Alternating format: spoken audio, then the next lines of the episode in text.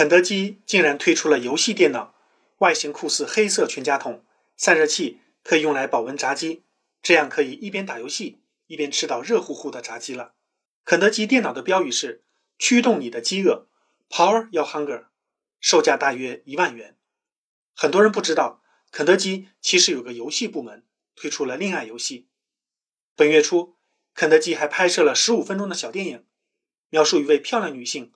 面临着年轻厨师桑德斯和有钱人的同时追求，当然，最后选择了当时默默无闻的穷小子桑德斯。肯德基不务正业的表现其实是精准营销，因为很多游戏玩家、很多小情侣都是快餐店的常客。疫情下，肯德基今年销售下滑，全球平均下滑百分之十一，中国下滑百分之七。为了拯救销售，肯德基。只能剑走偏锋了。欢迎大家关注卢晓夫看欧洲，谢谢。